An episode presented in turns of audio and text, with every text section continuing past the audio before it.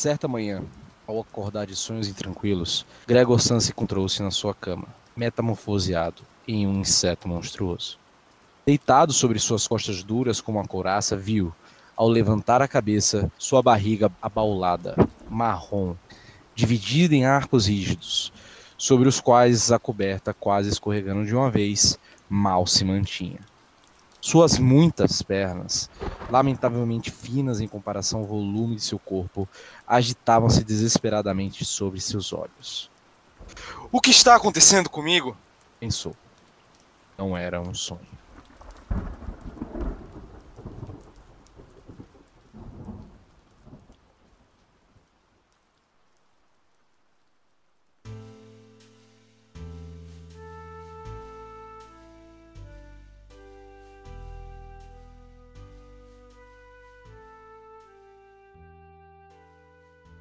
Olá, ouvintes, tudo bom? Eu sou o Rob Teles, vocês já me conhecem lá do Puxadinho Cash, de outras participações de textos, e hoje viemos aqui apresentar para vocês um novo projeto do Puxadinho. Não basta Puxadinho Cash, não basta Puxadinho Geek, não basta PG Quarter. Estamos aqui para apresentar mais um projeto da nossa família, e dessa vez com aquilo que a gente mais gosta, os livros né? O que originou a maioria de tudo que a gente gosta.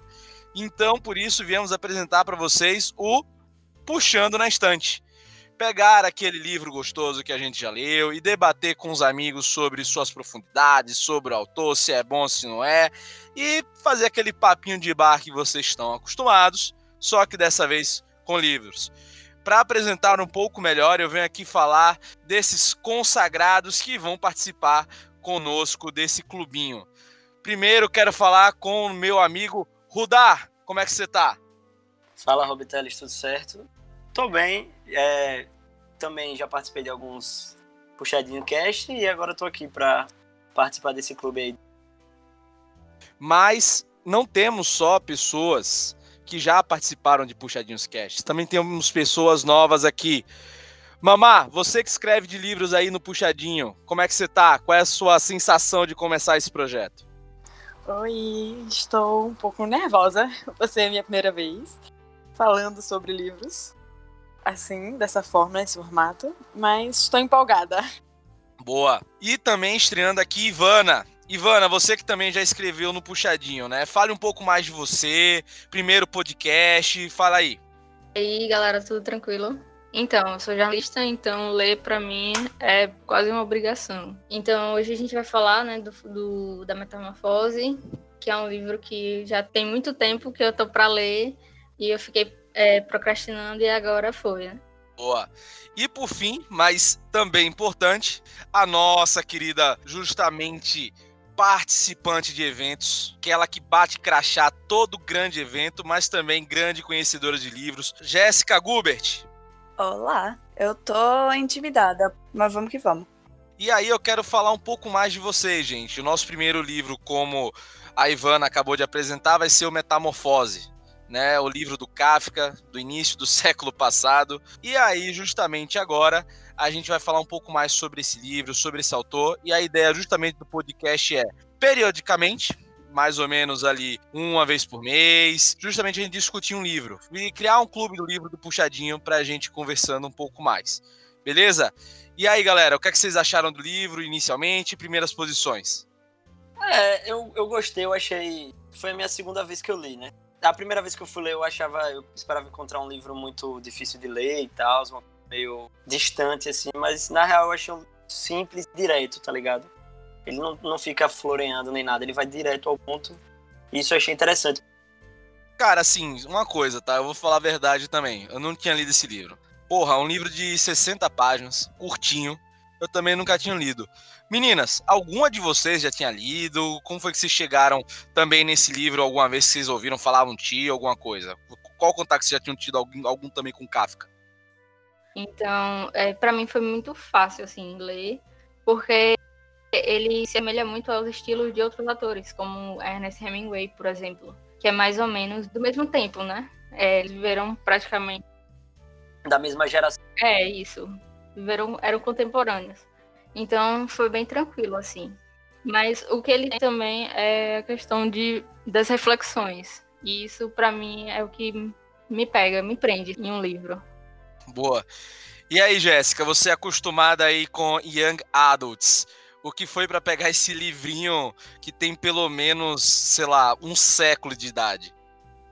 Ah, eu tinha lido Kafka só contos, na verdade, na aula de literatura comparada. E só que eu meio que mantinha distância desse. Sabe, é como se ele ficasse encarando e fosse bem intimidador, apesar de ser tão curtinho. Uhum. Ou talvez justamente por isso. Eu acho que foi meio agoniante de ler na época de quarentena. Mas vamos chegar lá. perfeito, perfeito. Boa. E Mamá, seguinte, você já teve algum contato com o Kafka antes? O que você achou, assim, desse... Porra, eu tava lendo, achei que ia pegar um pô, livro de viagem, um texto pesado, denso, truncado. Cara, foi uma história que você começa e se você engata, você só termina, né? 60 páginas ali numa sentada você lê. Exatamente.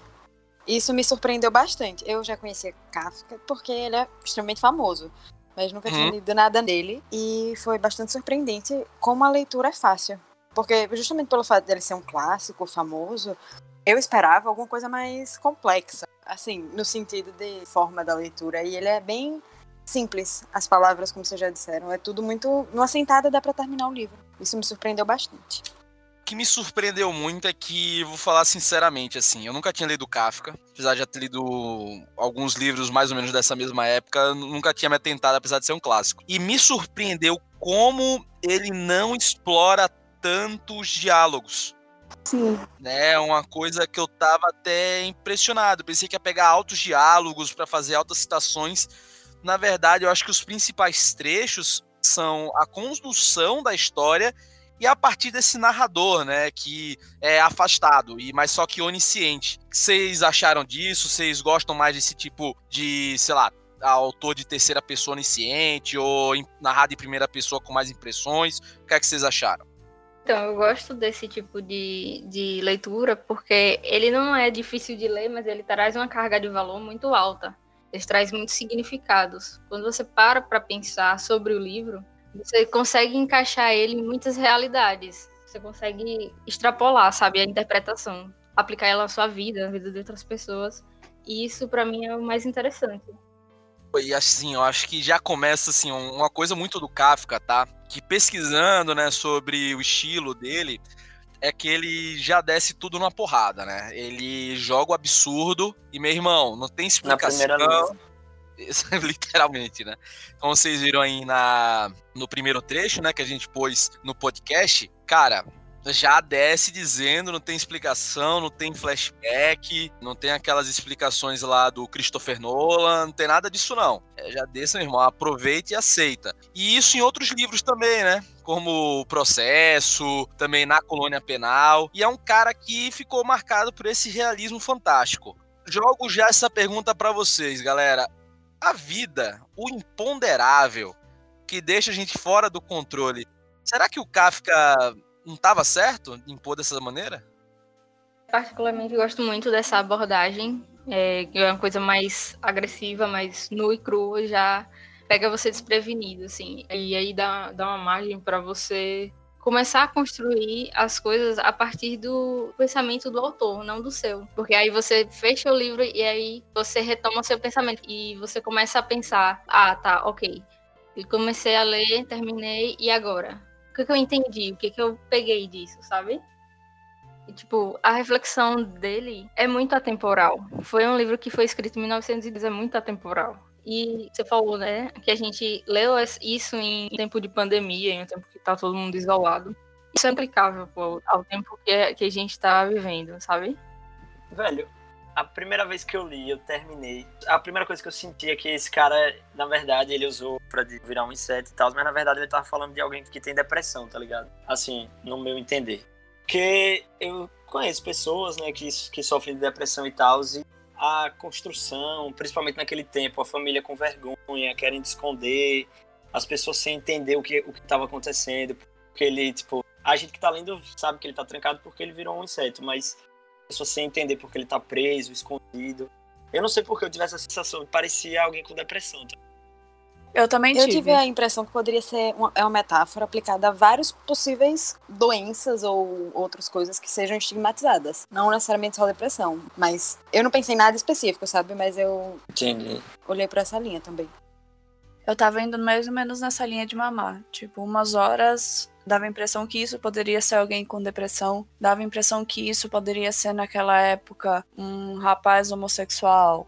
Ou alguém Sim. que percebe que tem uma identidade de gênero diferente do seu sexo biológico. Ou, enfim, essas, essas nuances de qualquer pessoa que é diferente ou que tá sentindo alguma coisa que a isola. Isso, exatamente. Até porque a gente vê que, tipo, ele era uma pessoa que tinha muita pressão dentro de casa. Muita gente dependia dele. Muita gente não, a família inteira dependia dele financeiramente. Tipo, existia uma cobrança muito grande. Meio que todo mundo depositava todas as esperanças nele. E aí ele adoeceu, um inseto. Eu acho que isso cai também um pouco no comodismo, sabe? Porque, tipo, ele sustentava toda a família. Eram três pessoas com ele, era quatro que sustentava todo mundo. E aí, a partir do momento que ele começou a ter esses problemas, todos os outros começaram a, a procurar um emprego, procurar alguma coisa, começar a se mexer. Mas e se as pessoas tivessem feito isso antes, sabe? Talvez ele não tivesse precisado ter virado um inseto é, e talvez nada disso tivesse acontecido. Isso é muito bom, gente, por uma coisa. É, vocês vejam, em um livro de 60 páginas, em uma metáfora, a gente já falou sobre questão sexual, sobre depressão e sobre parasitismo da família. Eu tenho até uma quarta interpretação que eu vi num site de coaches sobre metamorfose, né? Que na verdade ele com uma barata, ele se livrou do emprego que ele não era feliz e que agora ele podia ser feliz sendo uma barata. Isso eu vi na interpretação do coach, ou seja, nunca é tarde pra você virar uma barata e ser feliz e largar seu emprego. É, a, a relação dele com o trabalho era muito bizarra, né? A relação do trabalho, tipo, o gerente lá, no- na real, não tava nem um pouco preocupado como ele tava. Só queria saber Exato. quando é, que, quando é que ele ia voltar. E ele se escondendo, os pais também, tipo, vai, vai, você tem que ir, você tem que sair. E ele. E, e- e, na real, eu senti um pouco dele no começo, eu não senti muito um choque da, da parte dele, sabe? Sim, Ele acordou, aí meio que olhou assim, aí fez, pá, talvez eu esteja sonhando. Só que depois ele foi começando a perceber que eu não tava sonhando. Só que eu não, eu não, eu não senti um desespero da parte dele. Também não. Senti que ele, na verdade, estava procurando uma maneira de se sentir confortável na realidade dele, né? ele tava preocupado, assim. Aí vai minha interpretação, né? Muito do. Acho que todos nós temos. Todas, isso que eu acho que é o bom do Kafka, por, pelo estilo dele direto, sem ter explicação e também não dá muita margem da gente viajar em algumas outras coisas, apenas se focar ali no que é essencial na história. Então, como ele não vai tentar explorar o universo, etc, etc, etc, a gente foca naquele microverso ali. Então, nisso, a gente tem um foco, né, que é o foco da metamorfose, e pra mim é totalmente outro critério. Pra Jéssica foi a questão sexual, como a gente falou, pro Rudá a questão do Da depressão. da depressão, da questão da psicopatologia, pra mim já foi sobre por conta de minha formação até, foi sobre a questão do ser humano produtivo. Quando ele deixa de ser produtivo, que ele vira, entre aspas, um inseto e começa a virar um fardo. A questão da primeira preocupação dele de ele não ficar improdutivo. Ele mesmo tem essa preocupação inicial. Né? Enfim, e como ele trata essa questão também do gerente. Agora, a falta de desespero dele às vezes parece até um alívio. Ele fica ali preocupado, mas meio que. Ah, Eu tive um pouco dessa sensação assim, de que ele se sentiu aliviado de não ter que voltar a trabalhar. Sim. Porque a situação aparentemente era bem complicada. né? Na verdade, ele tava puto com o emprego. É, E também ele, ele detestava o trabalho, né? Tava, me demitam, pelo amor de Deus. sim. Ele só tava lá por causa de uma dívida do pai. né? Ele tinha essa obrigação moral de é, ressarcir. Quitar a dívida. Isso, quitar a dívida. e sustentar a família também. Sim, sim. Era um cara que, até sustentar todo mundo, era bem quisto na sociedade. Era bem quisto pela própria família. E aí a gente vai para a questão das metamorfoses, né? Que aí eu tinha visto uma interpretação que talvez sejam três metamorfoses, tá? Quero jogar essa para vocês e ver o que é que vocês pensam. A primeira metamorfose em primeiro plano, tá? Do próprio Gregor, que enfim, isso é tácito. Né? Já na primeira frase já tá ali, que é a questão física. A questão da família também vai se modificando. A partir do momento, a irmã vai se amadurecendo, vai virando mais dona de si. O pai emagrece e começa a voltar a trabalhar. Começa a ficar meio puto também, né? Raiva. Quer mandar pra casa do chapéu. E a casa em si também modifica. Né, o quarto dele se modifica, depois vai para transformação radical quando começam a ter inquilinos e que talvez com a chegada dos inquilinos ele é abandonado em si, depois morto. Mas enfim, quero saber de vocês, o que é que vocês acham dessas três metamorfoses e uma dúvida que eu tive. A família era meio parasitária? Com certeza. É, acho Meu que não há dúvidas quanto isso. Tinha aquela coisa de, ah, ele é um homem jovem, forte, ele tem que ser o provedor da casa, tem que garantir a velhice dos pais, garantir o sustento da irmã. E na época que eles estavam, o pai dele arrumou um trabalho, até a mãe dele arrumou. Então, eu acho que essa coisa do parasitismo é mais que óbvia. Eu tô tentando achar no e-book um negócio, porque é exatamente a questão do parasitismo é a discussão de alguns textos, né? Eles falam isso pós-fácil da edição da Antofágica. Ali vale ressaltar, tá, para os ouvintes, é, as edições não foram iguais, tá? Eu mesmo li pela da Melhoramentos, que estava grátis no Prime, no Amazon Prime, e talvez não tenha tido tal qualidade nem de tradução, nem em termos de pós-texto, tá? Fica a crítica aí, Melhoramentos, melhores.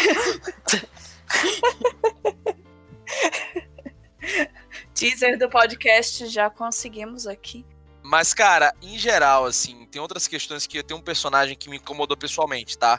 Não incomodar pela pessoa, mas com a transformação que foi da irmã, né? Acabou que talvez ali foi o personagem que mais me trouxe dúvidas sobre o critério dela e o tratamento dela com o Gregor, né? Principalmente do meio pro final. O que é que vocês acharam aí? Eu achei bastante estranho. Porque no início ela parecia se importar com ele e depois, não sei, era uma relação meu. Não consigo definir, mas eu achei incômoda. E eu tive a sensação que foi no final, nada, ela. Ah, vamos acabar com ele, vamos nos livrar dele. Pô, eu achei a mudança repentina demais, não sei. Eu não senti uma mudança gradual, sabe? Mas ela já tinha uma questão que ela queria ser a única a ter contato com ele. Ele fala isso quando tá mudando o quarto, que parecia que ela queria tirar as coisas de lugar porque ela sabia que os pais não iam ter coragem de entrar no quarto se tirassem os móveis. Ah. Pra ela ser a única a ter contato com ele. Tipo, meio que querendo excluir ele do restante da família, né? Então, eu acho isso muito dúbio, cara. Também ela é a primeira a alimentá-lo, a ficar junto com ela. A única que eu senti um, um sentimento mais, sei lá, visceral, assim, mais real foi a mãe, ligado? A mãe tinha medo, a mãe tava preocupada, com medo que ele morresse. A irmã e o pai, eu achei. O pai meio que tava puto, porque ele tinha. O pai tava meio que decepcionado e com raiva. E a irmã, no começo, parecia que tava preocupada, mas no final ela realmente achou melhor se desfazer. Mas a mãe que eu senti mais assim, sabe? Preocupada de verdade. Ele era o provedor, ele que ia, de repente, pagar o conservatório de música pra ela. É. E aí ela tinha que dar um jeito na situação pra fazer ele voltar ao normal. É, Mas isso. ela não sabia. Ela não sabia que ele ia pagar. É, eu também acho. Eu acho que isso aí. Assim, é muito louco, tá? Eu acho que ela, ela tinha realmente uma relação boa com ele de início. Mas vamos lá, será que não era uma visão, talvez até um pouco machista, ou sei lá, ou pessoal do Franz Kafka sobre o amadurecimento da mulher e sua, seu afastamento da família? Algo também relacionado a, a ele, por exemplo, a menina que cuida ali dele, que tem que tomar as responsabilidades, mas depois sai de casa. Será que é uma pira? O que, é que vocês acham desse tipo de interpretação?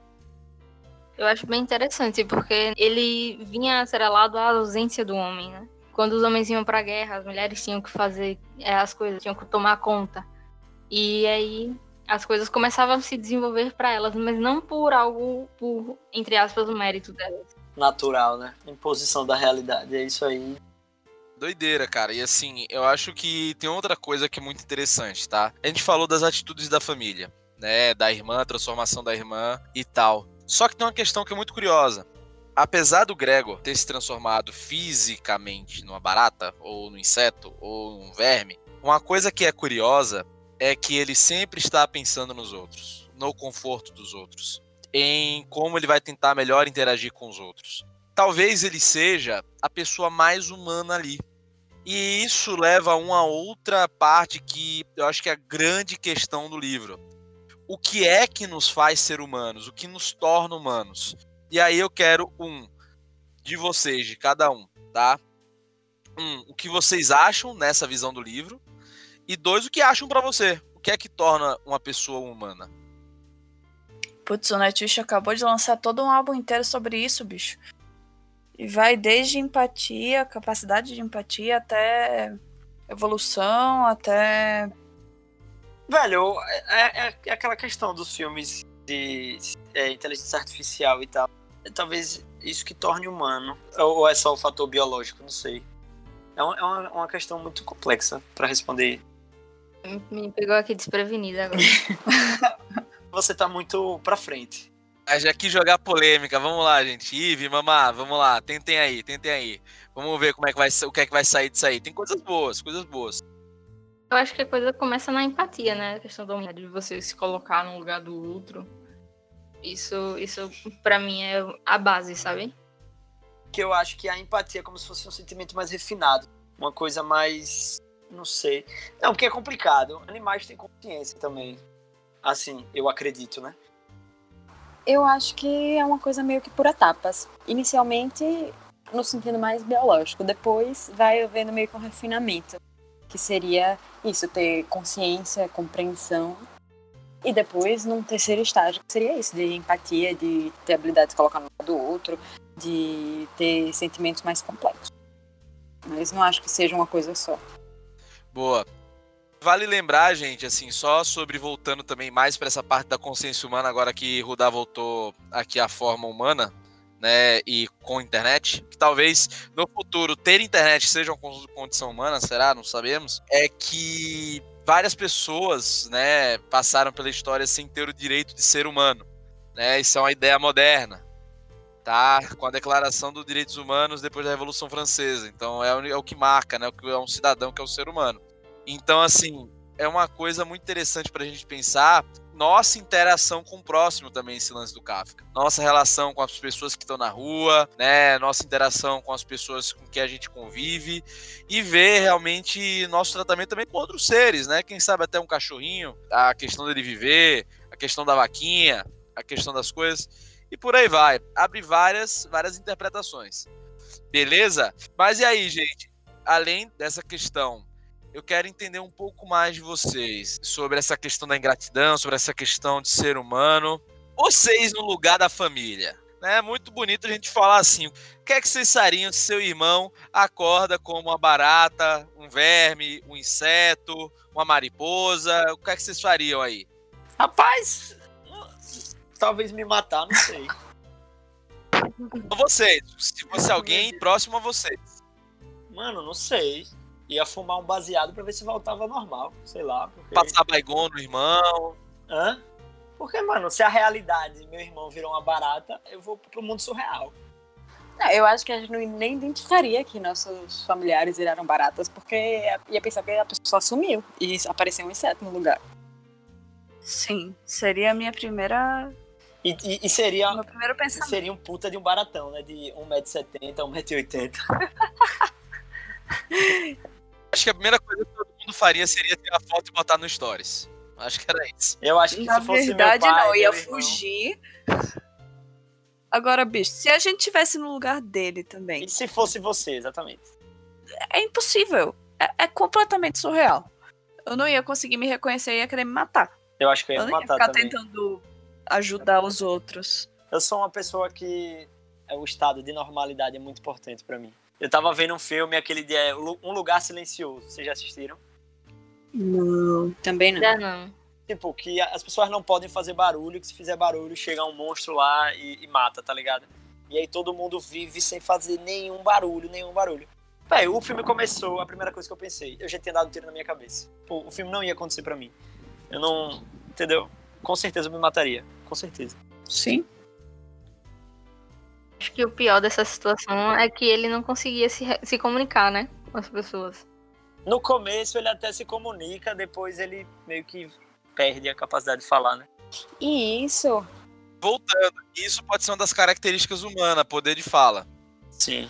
É, mas eu acho interessante que a família dele não sabe que ele está ciente de tudo que está acontecendo. E uma coisa que eu achei interessante é que a faxineira que aparece no final do livro, ela entende que ele está ciente de tudo. Ela interage com ele. E a família não, ela só tem medo dele. Eu achei isso bem interessante. É verdade. Tipo, a, a família não sabia se ele era mais humano, né? Se ele tinha consciência ou não. É, tipo, eles viam que como eles não entendiam ele, eles presumiam que ele também não entendia o que estava se passando. E, cara, assim, eu, eu acho que nessa situação, se fosse no meu caso, a primeira coisa que eu ia tentar era ver se dava pra voar. Eu sempre tive esse sonho, voar. se dava pra voar em cima de meu irmão, só de sacanagem. E enquanto eu falava, eu ia pedir pra falar assim, pelo menos, vamos gravar um vídeo no YouTube e botar assim, virei um baratão, olha só no que. Meu Deus do céu. Meu Deus do céu, Rob Teles. É, cada um se adapta à sua realidade, né? Eu tava pensando aqui, essa parada de se matar, talvez ser uma barata é, a- é a parada, né? Tipo, na verdade é um alívio. Você vai poder morar no esgoto, você não vai ter mais responsabilidade nenhuma. Pelo menos você sobrevive a uma bomba. É, as pessoas vão te ignorar também. Ninguém mais vai se importar com você. Sim, te ignorar não vai porque, porra, um inseto de 1,60m, 70 é zica, né? Meio não dá pra ignorar, né? Meio difícil. Você se esconde aí numa floresta e tá ótimo. Fica lá. Vamos esconder aqui no mosqueiro. Eu tô ainda aqui viajando em como ele poderia ter deixado claro que tava consciente. Boa, gente. E agora, já encaminhando aqui pro final do nosso papo, deu pra discutir bem sobre esse podcast. Só novamente passando, o Puxando da Estante é justamente o podcast como se fosse um clubinho do livro de literatura aqui do Puxadinho. E como tudo do Puxadinho Geek, tá sempre aberto para sugestões. Mandem sugestões, comentários sobre nosso papo, o que faltou, o que vocês gostariam de ter. E agora vamos para nossas notas com justificativa. E vamos começar aqui pela ordem que tá no nosso aparelhinho chamado Discord. Ivana, nota e por quê? Vou dar três, porque eu não, não foi algo que me surpreendeu muito. Nada muito. Nossa! Como eu falei, eu já estou acostumada a ler esse tipo de livro. E ele traz muito essa coisa da reflexão, de, de você usar metáforas, de você se colocar em situações e falar de você mesmo é, e de problemas que você tem através de metáforas. Então, ainda que eu tivesse achado interessante e que ele é ótimo para você refletir depois, não sei também se a, a versão que eu li influenciou nisso, não sei. Mas vou ficar com três. Jéssica Gubert, manda bala. E aí, o que é que você achou? Quantos monstrinhos você dá para o nosso querido Franz Kafka, A Metamorfose? Hum, acho que eu vou dar quatro monstrinhos. Eu achei realmente muito incômodo de ler, mas é um livro que abre espaço para a gente pensar em muitas coisas e dá para ver vestígios do que ele influenciou em coisas que eu já li mais recentes. E o- a forma direta dele escrever é bem massa, apesar de ser uma leitura incômoda. Mamá, e você? Quantos monstrinhos ou quantos insetinhos, quantos vermezinhos, quantas baratinhas você dá para o menino Franz Kafka? Eu dou 3,5. Ó, Pode, né? Dar com metade. pode dar. 3,28 se quiser também, pode dar também. É porque, assim, eu acho que eu particularmente gosto muito de livros que me emocionam. E esse livro não fez isso, mas ao mesmo tempo ele me deixou bastante reflexiva. Então, eu não sei se pelo fato dele ser muito curto, não consegui ter essa, esse nível de identificação, ponto de me emocionar. Enfim, e eu particularmente gosto bastante de livros que fazem isso. Esse livro não fez, mas ao mesmo tempo ele traz muita reflexão. Então eu gostei, só que não tanto. Eu gostei, só que não, maravilha. Rudá, vamos lá. Kafka, como é que seria? Eu vou dar a nota mais alta, 4,5. Boa, boa, gigante. Porque eu acho que não necessariamente a obra ela tem que te causar, tipo, sempre uma emoção, uma sensação boa, uma emoção boa. Às vezes a obra ela tem um objetivo completamente diferente, como nojo, estranhamento, e tipo, isso eu acho que ela cumpre muito bem, sabe? Você começa a ler a primeira vez, óbvio, né? A segunda vez que eu li eu já, eu já sabia o que estava esperando. Mas você começa a ler, e, e aí eu lembro que eu voltei, e aí li de novo, eu falei, estilo, você é um estranhamento, assim, óbvio que você entende o que você tá lendo, mas você fala, "Véi, qual é desse cara, tá ligado? E aí você continua lendo e com aquela sensação meio esquisita de que tem alguma coisa estranha, mas ao mesmo tempo muito bem escrito, muito direto. E eu gosto muito, eu acho que é um dos meus livros favoritos, assim. Se pau, eu daria até cinco, velho, não sei. Eu gosto muito. Pode dar, pô. Se você quiser indicar aí, pô.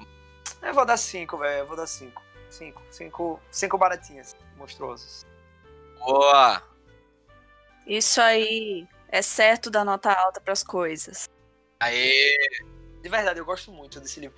Inclusive, uma coisa que todo mundo fala. Ah, ele é um livro que você senta e lê de uma vez. Eu não consigo, velho, porque ele me causa tanto agonia. Um ponto. Eu lembro que eu li em três sentadas, assim. Foi, não chegou a ser uma sentada, né? Em três sentadinhas, vamos dizer assim. Eu não consigo ler de uma vez, porque ele me incomoda. Interessante. A mim não me causou nada. Nem desse desconforto todo. Por isso que não. Velho, eu juro que comigo aconteceu isso. Sério. Eu entendo bem. E a sua nota, queridão? Exatamente, vou chegar nela. Cara, eu vou dar três monstrinhos. Eu acho que é um clássico. E o que o Kafka consegue fazer de discussão em 60 páginas é algo absurdo. Eu acho que teve, tem seu mérito histórico. É um livro que eu recomendaria para quem não gosta de ler inicialmente. Para justamente esse tipo de papo. Acho que é por isso que nas nossas pautas foi uma indicação interessante para se fazer. Porque justamente, quem não tá acostumado a ler muito, é um livro pequeno, curto, e que a gente pode produzir um podcast desse pra gente conversando, né? Puxam vários assuntos, fazem a gente refletir muito. Entretanto, em termos de estilo, eu sou mais das pessoas que gostam mais de diálogo. E esse livro não tem diálogos marcantes. Eu gosto mais de diálogos, eu gosto de um pouco mais de poesia em termos de escrita. Então, como esse livro é muito mais direto e tem poucos diálogos, isso me doeu um pouco. Não sei também se foi um pouco da tradução que prejudicou. Novamente, melhoramentos melhore. Isso talvez tenha prejudicado um pouco da literacidade do, do tema. Que há, há de se ter um pouco mais de elegância ao escrever, nesse caso. Mas é um bom livro, recomendo a todo mundo. E, cara, gigante. Agora eu vou deixar aqui para nosso querido Rudazinho. Deixa eu só falar mais uma coisa. Se eu não me engano, essa informação, eu não tenho a fonte disso. Se eu não me engano, eu já escutei dizer que esse livro foi o livro que deu estalo na cabeça de Gabriel Garcia Marques e que ele podia escrever coisas assim, sabe? Tipo, que é o realismo fantástico, se eu não me engano. Exatamente. E não, e eu não tenho dúvida que isso não só ele, talvez o Vargas Llosa também, do Peru, né? Toda uma geração de escritores, principalmente latino-americanos, que depois ficaram notados pelo estilo do realismo fantástico. Tem ele como referência, tem ele como referência. Não, E é- sem é- dúvida. Isso É. já dá o peso e a nota alta pro livro. Mas, mas eu não tô analisando a posteriori, eu tô analisando a Não, obra. não, então. Não, não. Não, Não, a tô de sacanagem. nota, tô de a minha sacanagem. nota de vocês, vocês ficam livres pra dar quando vocês quiserem. Ninguém é obrigado a gostar de nada. Rodazinho, vamos passar pro próximo. O próximo livro, o próximo podcast, o próximo Puxando da Estante. Manda bala que agora o microfone é seu. Então, galera, o próximo livro que eu indiquei pra gente conversar sobre mês que vem é O Sol na Cabeça, de Giovanni Martins, que saiu pela Companhia das Letras. Se não me engano, são 13 contos que narram a infância e a adolescência de, de meninos que vivem na periferia do Rio de Janeiro e tal. Se não me engano, o Giovanni ele vem de, de Bangu, da zona oeste do Rio. E aí ele apareceu assim, do nada e todo mundo ficou, meu Deus, velho, onde é que esse cara tava? Todo mundo ficou surpreso com a literatura que ele fazia tal. Eu nunca li, eu sei dessas coisas porque eu estava pesquisando sobre, vi uma entrevista com ele, fiquei muito curioso. Aí essa é a minha indicação pro, pro mês que vem.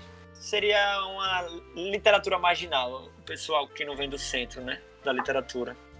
É mais ou menos isso. É isso, gente. O Puxando da Estante vai acabando por aqui. Como vocês viram, a gente vai abordar tanto os textos clássicos quanto textos contemporâneos de diversos países, de diversos locais. Serão sempre novas conversas, novos papos, mas sempre conte que você terá sempre um amigo para ler com você. Um abraço, puxa daqui, puxa de lá, que puxadinho é sempre seu. Falou!